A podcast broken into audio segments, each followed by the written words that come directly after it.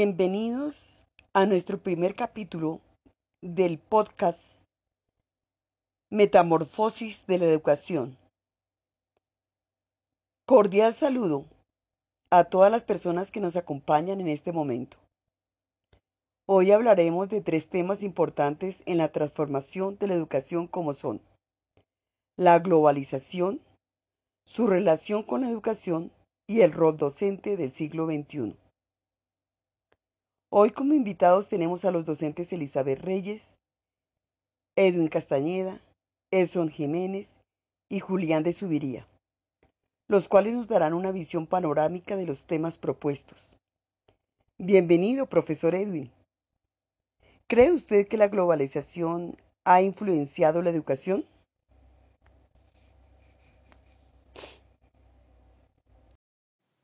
Buenas tardes.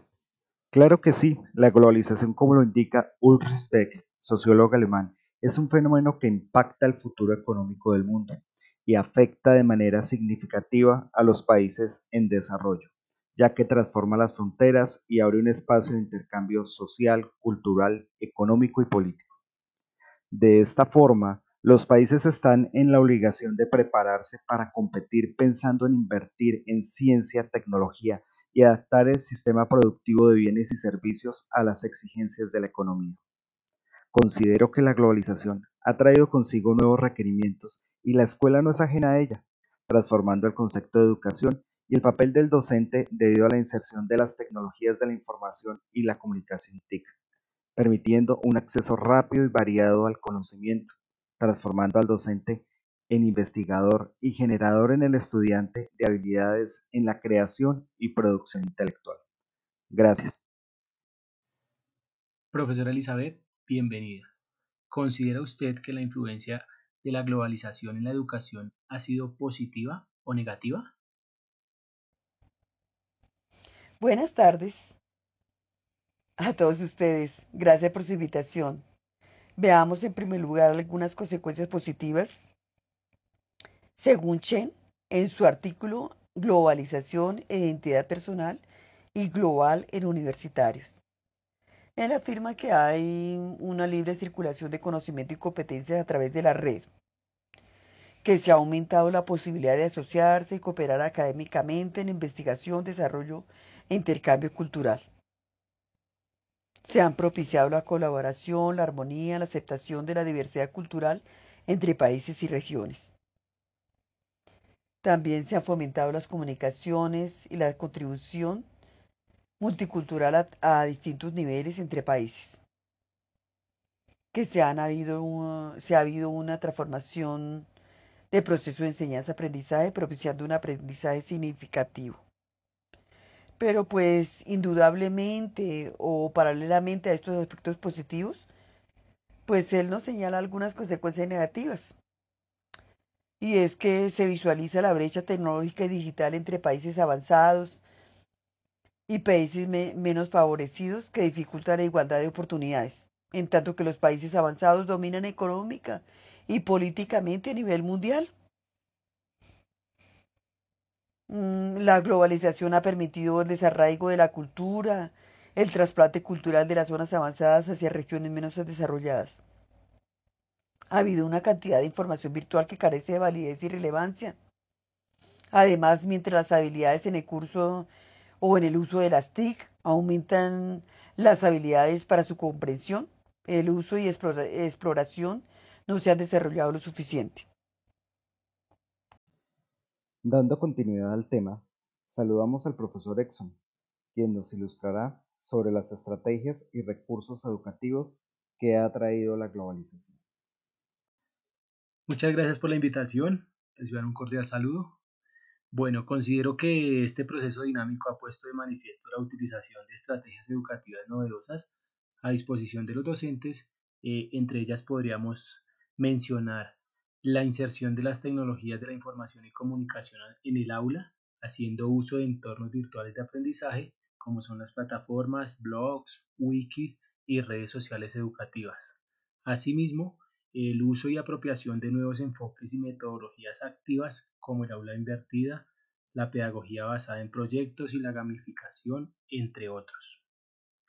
En cuanto a los recursos, pues es evidente que con el pasar del tiempo aumenta la pobreza, la desigualdad y la disminución de los bienes básicos, además de la violencia y, el desempleo, que también es reflejado pues en el panorama educativo actual, donde el derecho a la educación es vulnerado debido a que obedece a intereses económicos y políticos, eh, con una inversión cada vez menor y con políticas públicas permeadas por el gobierno de turno, que no se adaptan a la realidad del país.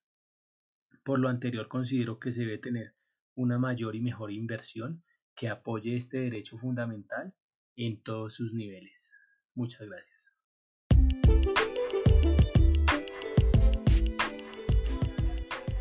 ¿Sabías que en el 2020 por primera vez estudiantes lograron el puntaje perfecto en la prueba ICFES? Ellos dieron ejemplo de resiliencia al país en medio de la pandemia.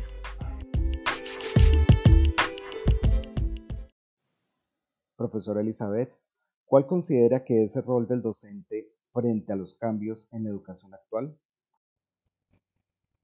Buenas tardes, gracias compañeros.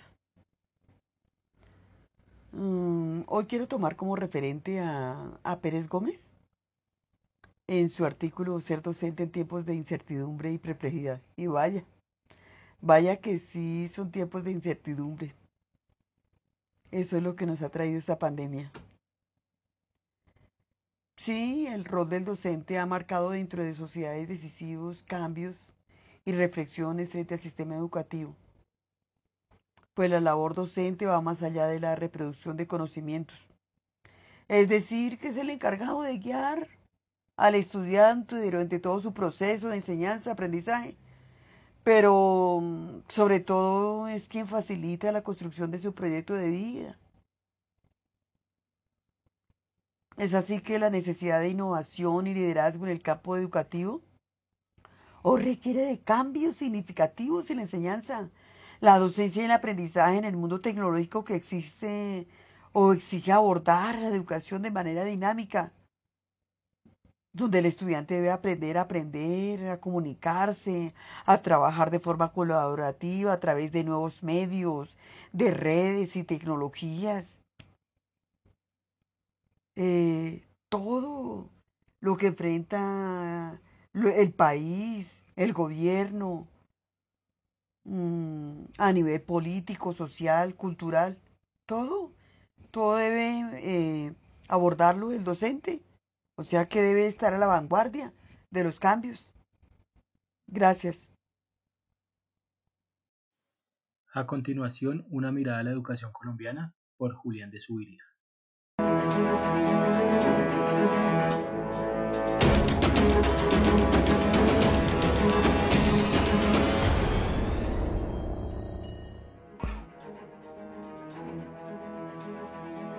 En Colombia, los niños que van a la escuela, porque ahora están yendo, ahora es gratuito, en eso ahora se avanzó. La...